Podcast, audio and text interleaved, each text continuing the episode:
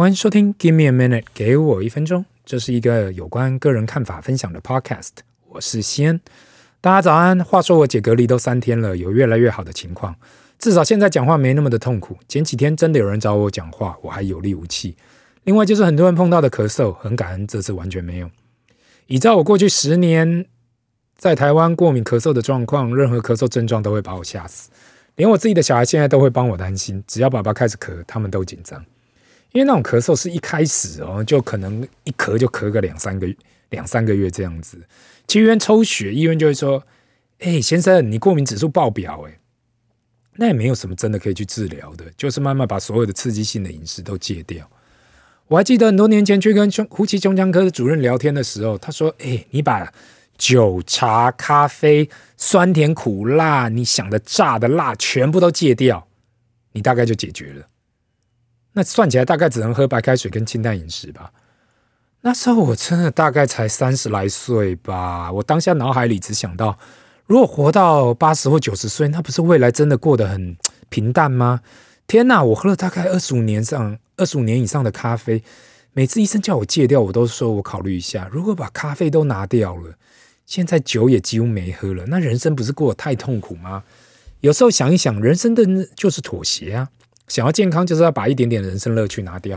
不知道各位听众也有过敏的问题吗？如果有的话，你们是透过什么方式来解决或是舒缓的？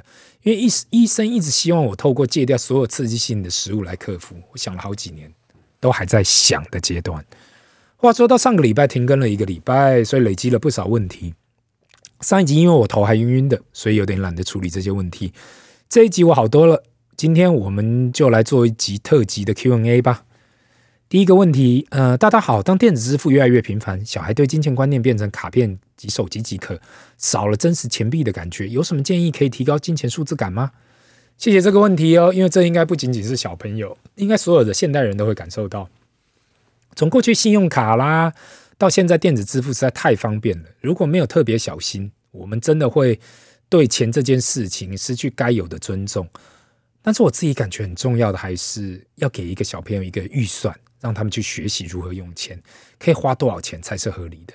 这可以从小开始学习，也许是校外教学的预算啦，或是去买自己想要的东西，不管是现金或是入在卡片里头，都应该要有个预算。这时候就让我想起大学的时候认识这位女生，她非常会打扮，也很敢花。还记得她那时候跟我提到：“嘿，我老爸都是随便让我刷呢，我才没有想到我一个月要花多少钱呢。”我还想：“哇！”你老爸怎么那么？你老爸怎么那么大手笔呀？然后大家毕业出社会后，真的开始领薪水，他老爸要他自给自足，他才深刻体会到，原来资源是有限的，钱是有限的。再好的工作啊，再顶尖的工作也没办法让你这样乱花。这时候他才慢慢开始学到怎样规划自己的财务。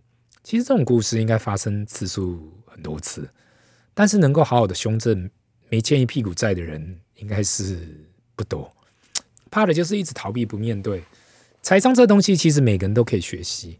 人的一生到最后就是学习资源分配，没有人是无止境的预算，只是看你的预算有多少，资源有多少。回到刚刚那个主题，我认为不管用什么方式付款，重点还是在于教育跟实作。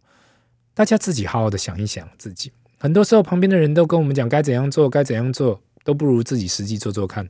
犯错了，失败了，有学到经验就好。希望以上的回答有帮助到你。第二个问题，碰巧在 YouTube 推荐看到，给我一分钟。你这频道不错诶。另外想要问有关明年景气，你怎样看？谢谢这位听众，刚好在 YouTube 看到我有关明年景气的问题，我一直不敢去谈，因为我想大概大家应该多多少少有感觉了。目前已经进入第四季，碰到很多的厂商或者老董、老总，各行各业也说明年肯定不会好。前几天还有碰到人跟我讲，应该比二零零八还要差。目前我自己也不想要去预估到底明年会怎样，但是从订单、股市、房市去看，明年一定不会好。加上目前美国 Fed 现在就是想要把经济打下来，这就代表现在的经济数据如果保持强劲，只能不断的透过升息来降温。很多人说年底就会反转，Fed 的态度不会那么的强硬到最后。我自己的看法是很难说了，除非你是在他们的会议里面的人，不然谁能够保证升息的幅度跟力道？昨天我在国外的学长才发给我，Don't fight the Feds。意思就是不要跟美国 Fed 对干。如果 Fed 就是要经济下来，股房市下来，他们就会尽一切可能让这些资产的价格下来。正确的讲法其实就是去泡沫。过去十来年，美国 Fed 开了一个大泡沫给大家，使得大家从二零零八年的金融风暴到现在，过多的资金把所有的资产价格都垫高上来了。当每个人习惯长期低利政策，没有一个人想到原来利息是可以一直往上升的。美国人不断透过印钞票到全世界投资，现在潮水看起来要退了。现在能够做的就是全球资产的价格一定会修正。另外，大家对于消费也会消费的模式也会改变。过去两年低利加政府补助，让大家拼命习惯花钱的。这个模式已经是过去式了。未来一年肯定要顾好自己的现金流啊，不管是薪水、利息、营收、股利、租金，只要可以带入固定现金流的，都要确定好。照常理来讲，如果经济修正过头，应该会停止升息，也许再过不久就会开始降息。现在的经济数据看起来还没到这样的情况。如果还记得二零零八年的人会发现，那个修正真的很长，而且经济真的很差。当然，我不是危言耸听了，只是希望大家可以提前准备好。如果真最后没有那么惨，那就很好，大家继续做自己的事。但如果真的很惨呢？至少你已经准备好了。第三个问题，先大刚看到英国总理特拉斯下台了，你上个月好像有提到，怎么一下子就下台了？他们是在玩扮家家酒吗？坦白说，我看到这新闻也蛮傻眼的，因为好不容易当上英国总理，不可能为了一点点错，例如税务跟其他经济方针有问题就承受不住。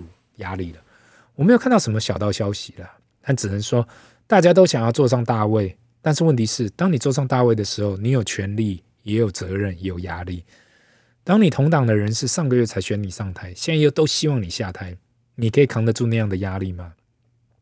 看起来英国的执政党，呃，要怎样玩下去，只能我们只能接下来看下去了。肯定还是有人要去承担那个责任，毕竟是总理耶。在这里也科普一下，英国国会因为是总理制，所以下一个政如果一个执政党，一个政党因为多数国会议员当选议员，其主席也是国会议员的议员，就会成为总理来带领执政党执政。如果总理辞职，其国会议员就会在内部再选出一位议员来担任主席跟总理，不会有那个必要再来一次大选。所以总理指的就是国家选的就是国会议员的代表。